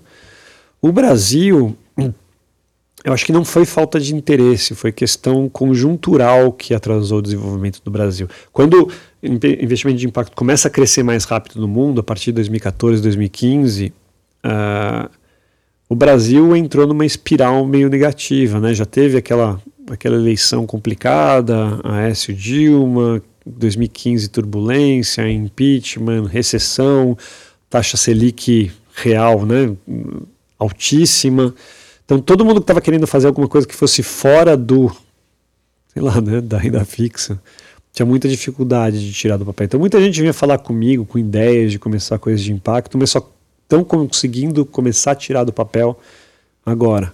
Uhum. É, então a gente perdeu essa onda, mas não por falta de interesse do brasileiro, eu sinto. Tanto que o que aconteceu, as pessoas que estão mais ligadas e que estavam vendo esse movimento de impacto no mundo começaram a ligar na Vox, porque falar, olha, só tem vocês, eu tenho meu dinheiro no uhum. banco X, na, na, na, na plataforma Y, e eu queria investir com impacto e eu não tenho onde, porque efetivamente foi muito difícil criar coisas novas e, e todo gestor, quem estava no mercado sabe, né? só, uhum. só vendia renda fixa. Verdade. E a última pergunta é se as novas gerações se interessam mais por impacto do que as passadas. Sim, sim. Mas eu não vou entrar na escola de crianças indigo, não é isso, eu acho. É, tem, uma, tem, uma, tem uma questão muito mais mundana para isso. É, as gerações mais novas, elas, elas nasceram pós o, o, o sonho, sabe? Eu, eu, eu, eu, cresci em 1980, né, na década de 80, que era uh, os países livres versus os comunidades, tinha, tinha, os Estados, tinha a Guerra Fria, e aí, e aí a Rússia cai, a União Soviética cai, uhum. a, a, a, Alemanha Oriental uh, cai, então tinha que. É isso aí, o capitalismo venceu, não é, resolvemos. Tanto que teve um cara lá, um, que escreveu o fim da história, né? Acabou, é, a partir de agora é, é resolveu só alegria. Só alegria. Pois é, uhum. um visionário. O... o... É... Mas a turma que está agora chegando aos 30 anos já é uma turma que cresce ouvindo falar dos desafios do modelo atual. Uhum. Né? Porque o que aconteceu? Um modelo venceu, aí volta a lupa para o modelo que venceu. E aí você fala, putz, não é tão perfeito assim, né? Tem questões tem desafios de desigualdade, tem desafios ambientais. Então é uma turma que não cresceu no milagre econômico, no, eh, né, no, no modelo atual como a solução para tudo, como a gente, como eu cresci, é, já é uma geração que cresce problematizando. Então, claro, já está aqui, então não consegue olhar para um negócio sem ver é, esses outros impactos. Então, eu, eu, eu coloco eu coloco nessa conta. um sim, e, uhum. e, e eu acho que tem a ver com. E eu acho que quanto mais novas as gerações, mais problemas eles estão vendo acontecendo e mais preocupados eles estão. Então, que é um futuro promissor para impacto. Sem dúvida, uhum. sem dúvida. E aí o desafio, né, Lu? Porque não é ainda a geração que tem o dinheiro, os 10 milhões de reais para investir num fundo de VC. Então, aí ainda mais aí a importância de você ter produtos mais acessíveis para essa turma, para o dinheiro que essa turma tem hoje. Né? Às vezes você não sente assim, eu devia ter nascido um pouquinho mais tarde, nasci no tempo errado. Não, não, não. não. Eu, tá, acho... eu, eu, tô super, eu tô super bem. é porque eu, eu sinto, é, você é um pouco um homem à frente do seu tempo, vai. É, mas eu ia, assim, tinha coisas muito boas de não ter tanta rede social, nem uhum. celular, né? Uhum. Você podia fazer umas coisas na balada e não, não você não era cancelado para sempre, é né? Então tem, tem, tem, suas, tem suas vantagens. É, mas eu estava até conversando com a. Não lembro com quem esse fim de semana, que a gente vive um desafio hoje que é diferente do que essa outra geração se falou viveu, né? Que a gente tem muito mais informação na mão. Então é muito mais difícil de separar o ruído da informação. Uhum. Então, é, mas isso para um todas as gerações. É, que hoje ele quer participar do debate de impacto social. Mosquitões no divã. é, não, e eu, mais falando sobre essa questão da geração mesmo, porque essa geração de hoje já problematiza muito e tem esse desafio de conseguir separar o que é informação de ruído e entender aonde tem que focar para justamente gerar esse impacto, né? Sim, Porque senão acaba sim. até gerando, igual você falou, pô, hoje em dia você é cancelado e, em cinco segundos. E às vezes o pessoal coloca um esforço muito grande nisso e podia estar tá impactando alguma outra coisa. Poderia estar tá, poderia tá investindo mais tempo em, em, em, em, energia produtiva, do tipo, vamos, tá bom, vamos então Exato. criar. Mas eu acho que falta falta um cardápio de, de, de, de, de soluções. Sim. Né? Eu acho que você vai ter que trabalhar para sua filha ter lá, ser uma investidora profissional, porque já já ela vai querer investir em impacto. então, Gui, tá aí a resposta. Não, não, mas até a filha dele poder investir já vai ter muita opção. Tomara, Sim, tomara, quero acreditar nisso. Seria legal. Vamos pro ping-pong, Gui? Vamos. Ping-pong, aqui a gente sorteia umas bolinhas e é para conhecer um pouco o gestor mais de perto, o ser humano que há por trás desse investidor de impacto brasileiro. Tá, então, vendo, tá vendo tão bem. Essa é a hora que a gente vai saber de todos os seus defeitos, entendeu? Ó, esse é bom, um hobby. Hobby? hobby.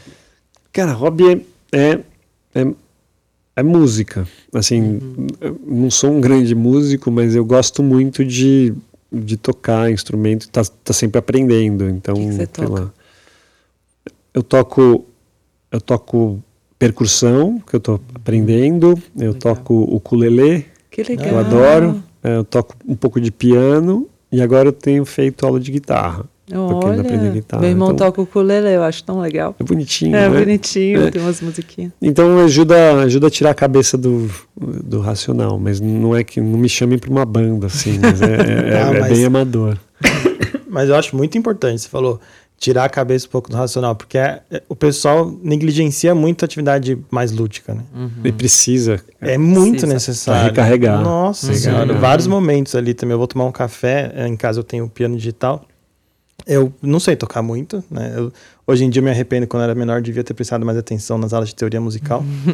Mas é, dá para brincar, né? E isso traz uma é, é uma sensação diferente. Né? Sim. E sim. ajuda muito. É. é. então eu, eu adoro. Isso é uma coisa legal, acho que os pais podem pensar e as mães em ter os filhos em minha mãe colocou, né? Eu na flauta, meu irmão no violão e a minha irmã no piano.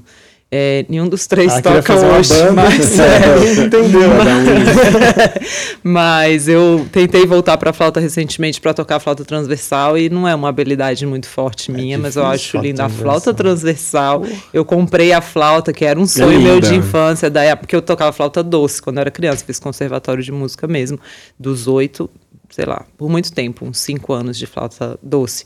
E eu tocava bem até a doce. E aí, quando eu comprei a transversal, eu falei, nossa, agora eu tenho dinheiro para comprar uma transversal. Porque na época meu pai falou, até parece que vou comprar uma flauta transversal para essa criança.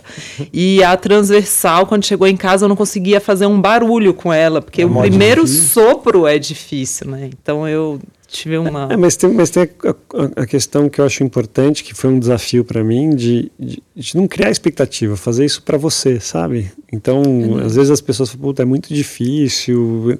Difícil.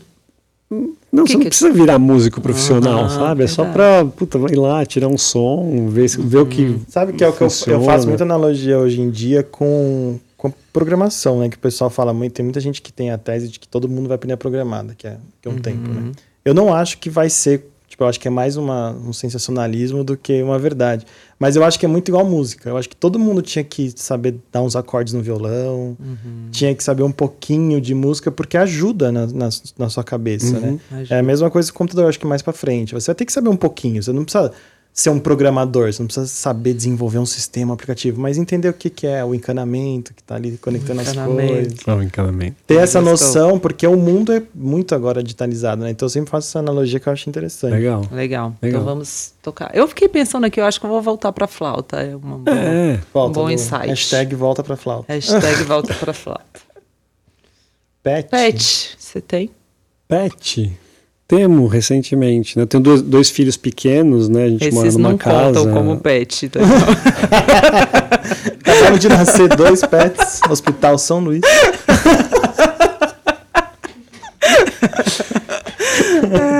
É que vocês não me deixam completar. Desculpa. Duas crianças pequenas, dois meninos, um de cinco, um de três, numa casa tinha que ter cachorro, né? E, e não foi, não é meu pet, né? O mais velho foi numa, a gente estava na é, é, na fazenda, numa fazenda e ele viu um cachorrinho recém-nascido que estava lá com a caseira e ele falou é meu.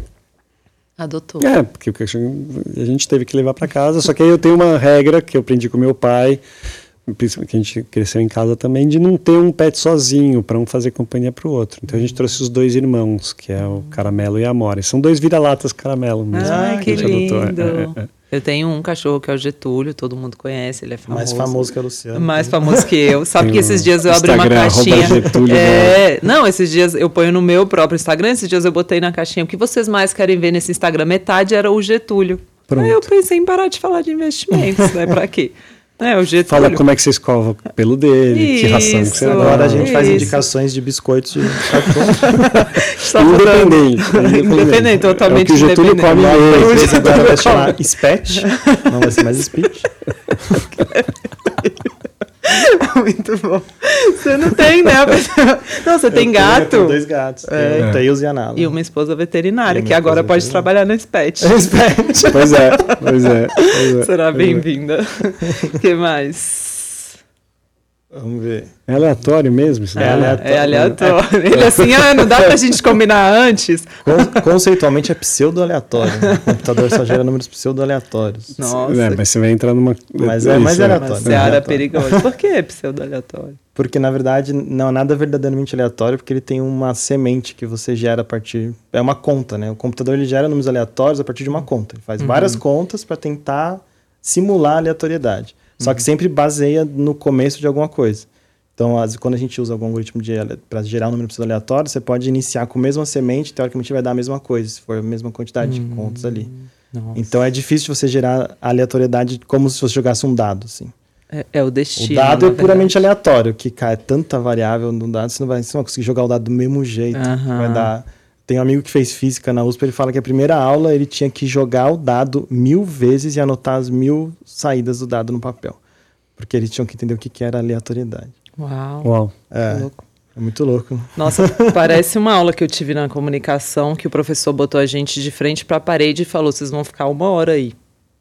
E aí a gente, gente, é a coisa mais tortura. Na época eu não sabia meditar, talvez eu tivesse meditado, não sei se eu Caramba. tivesse. Uma tortura total. Aí ele falou: vocês precisam aprender o valor do tempo. Nossa, não- não socorro, foi meio desesperador. Vou usar isso com meus filhos. Cuidado, eu virei essa pessoa depois disso, é perigoso.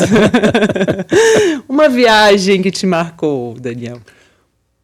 Eu acho que tem. é, é, são, são, são viagens, né? Mas. é, não, acho que uma viagem que me marcou, eu eu estava fazendo uma transição, né? Eu estava saindo do meu trabalho em grande empresa, na crise que eu tive, de, de propósito, fui, fui viajar, peguei um mochilão e fui viajar pela Ásia, né? E eu acho que o que me marcou muito foi eu consegui entrar lá no Tibete na, na época eu fiz um e a gente, e a gente fez, achou um grupo e fez uma, uma caminhada em volta de uma montanha que é proibido é, é, é escalar, que ela fica na divisa entre Índia, Nepal e Tibete, e que eh, os hindus às vezes vão lá para quando está acabando a vida para morrer lá ou para mas é uma volta numa montanha sagrada com os monastérios no canto.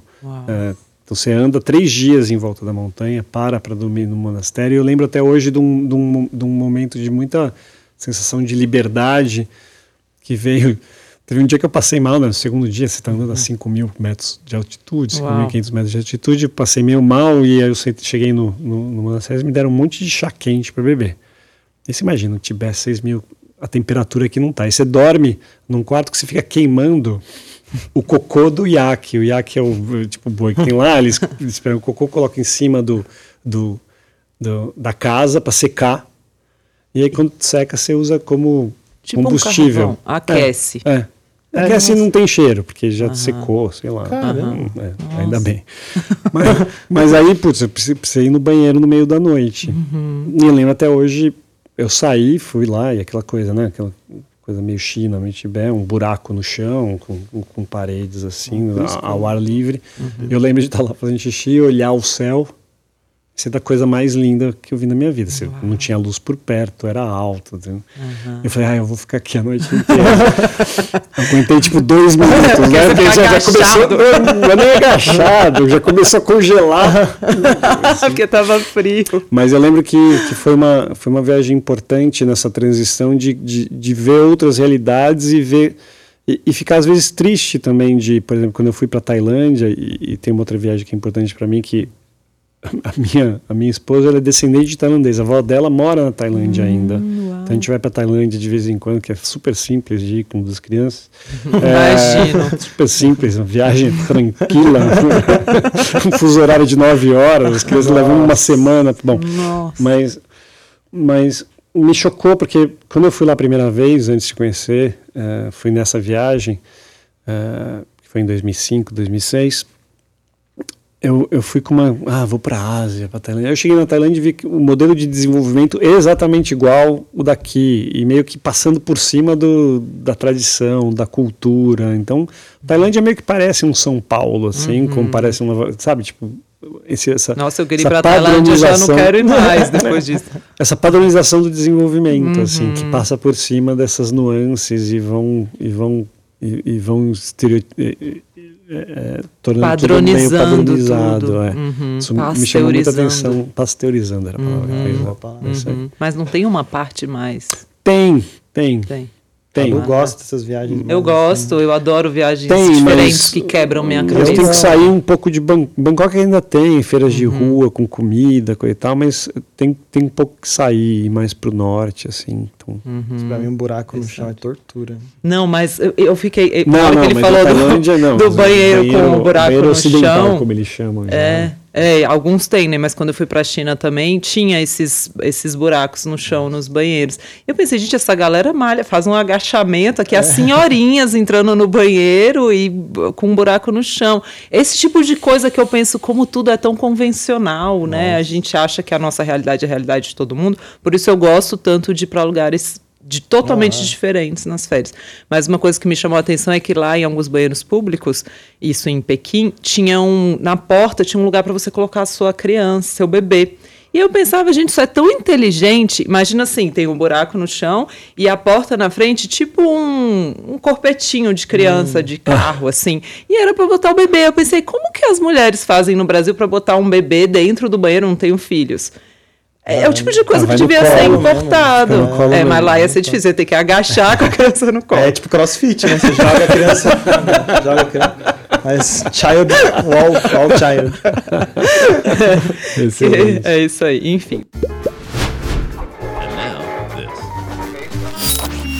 Vamos para a última sessão, então, Lipoff. É uma sessão em que a gente faz a indicação de livro, podcast, uhum. filme, alguma coisa uhum. que as pessoas possam usar e uhum. que você já tenha lido para se inspirar ou, sei lá, para se divertir. Livro?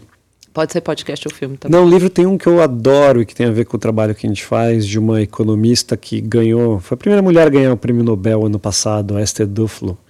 Uh, ela, eu não sei se tem tradução para o português ainda, uh, já, mas se chama uh, Good Economics for Hard Times. E, e, e, ela é bem empírica nas, nas, nas, recomendações dela, então ela fala de uh, soluções financeiras ou soluções uh, econômicas para dar conta do, dos momentos do, da época desafiadora que a gente que a gente está vivendo. E ela já tinha escrito um livro que eu tinha lido em 2012 que esse é, é a economia dos pobres, será? É, Poor Economics, ah. que é outro. Ah, então tá. Esse é então o que primeiro tem livro tradução, eu acho que só tem Economia esse dos daí. É, eu pobres. acho que esse primeiro não tem. E tem o outro É. que chama Good Economics for Hard Times, que, que, que é excelente. E, e, e é legal porque eu, eu gosto muito dela, porque ela sai dessa. Ela sai. Ela, Ah, é bem tem sim, empírica. boa economia para tempos difíceis. Ótimo. Ah, Achei aqui. E ela sai dessa dicotomia, que, dessa polarização que a gente vive, ah, isso aqui de esquerda, isso aqui de direita. Então, ela- no livro, ela fala, ela só pega dados, ela usa dados e ela fala, olha, isso aqui funciona, isso aqui costuma não funcionar. Então tem coisa que você fala, nossa, isso aqui seria o- um governo de esquerda que faria. Não, isso aqui só um governo de direita faria. Então ela, ela não entra nessas questões de... ah, Política. Diz meio- estratégia e. é, olha, essa acontece. estratégia aí eu tenho dados aqui que eu, que eu coletei no mundo todo do que funciona e do que não Que funciona. legal. Ela é um. Nobel da Economia. Ela, ela, ela é em dupla com, com o marido dela, que é o Ban- Banerjee. Abdi, Abdi, eu não sei falar sei falar Abdi o nome. Banerjee. Eu falo é. da Esther Duflo. é mais fácil. É, mais fácil. Não, vou ler com certeza meia dica. Quer indicar algum? Você indicou hoje aquele livro. Ah, é Medicina para. Ah, é, é, não, mas esse. Na verdade, eu ia falar, é sabe aleatório. qual, Lu, que seria Ah. legal, falando do que a gente falou no começo? Aquele que a gente começou a, a falar muito da speech do avalie o que importa, né? Que é o Measure What Matters. Uhum, que fala é sobre os muito bom. OKRs, que trabalha muito isso que você falou no começo do, do papo, Daniel, Sim. que é meça as coisas, né? Sim. Cria Sim. objetivos, resultados que vão medir E acompanhe. e acompanhem, porque isso vai. E é, um- é uma metodologia, né? Super legal, um livro que explica a metodologia, dá vários cases ali de como ela funciona. O Google usa, muitas empresas usam. Foi um gerente da Intel que meio que cunhou o termo lá, OKR. E é o livro, em português, é Avalie o que importa. É muito legal. Legal. Foi bom. legal. Eu vou indicar um de NFT, eu estou muito curiosa com Hum. esse mundo novo. E eu encontrei um na Amazon, que na verdade eu acho que o escritor é até um pseudônimo, porque eu não encontrei ele em lugar nenhum, chama Chris Collins. E é NFT Arte Colecionáveis para Iniciantes. É muito bom, assim, para quem está muito perdido nesse mundo. Ainda não comprei. NFT. É, então leia. Ele é muito bom mesmo. Não comprei, ainda dá um nó na minha cabeça, mas costumo, é, assim, começo a entender o que há por trás e que pode ser muito legal nisso, que é a questão do smart contract, né, dos contratos realmente da comprovação digital de que aquilo é seu, te pertence, que pode funcionar para certidão de nascimento, certidão de óbito e quem sabe para arte, porque aí é a grande discussão que a gente já até teve na speech, né? Mas é, nem todo mundo também entende porque uma arte física vale tanto dinheiro. Então, quando a gente junta isso com o fato da validação digital, é muito polêmico. Mas toda vez que tem muito dinheiro rodeando algo, acho que a gente, eu como analista, tenho a obrigação de entender até para falar corra ou vá, né? Sim. Mas esse livro é bem legal para quem está começando, bem Legal. primeiros passos, assim. Achei na Amazon, é um bom livro. Daniel, muitíssimo obrigado. Não, Foi um prazer ter você aqui. Nossa, que papo bom. Eu devia ter anotado aqui ao longo, vou ter que ouvir de novo, porque eu já decidi no meio que eu queria fazer algumas métricas específicas para speech, que eu queria voltar a tocar flauta, que eu não quero mais ir para Tailândia. Várias Não vai, de vida. E eu fiquei com uma vontade ainda maior de investir realmente em venture capital com vocês e de olhar com carinho para o que vem pela frente, né? A gente sempre manteve essa conversa. É, eu espero mesmo que vocês consigam trazer de alguma forma essa expertise de impacto. Não sei se será de venture capital tão cedo, mas de impacto de fato para investidores e investidoras comuns. É, e eu espero para você que está nos ouvindo, fico muito triste de não poder investir nisso aqui, porque realmente é muito inspirador, que eu possa trazer essa notícia para vocês um dia, né? É realmente um desejo muito forte. Obrigada, Daniel. Vai trazer. Obrigado pelo, pelo convite, foi um prazer também. Obrigada, obrigada, Gui. Obrigado, Lu. Obrigado, Daniel. Foi bem legal. Valeu, gente. Até o próximo Bilhões no Divã e deixa sua curtida aqui. Um beijo. Tchau, tchau.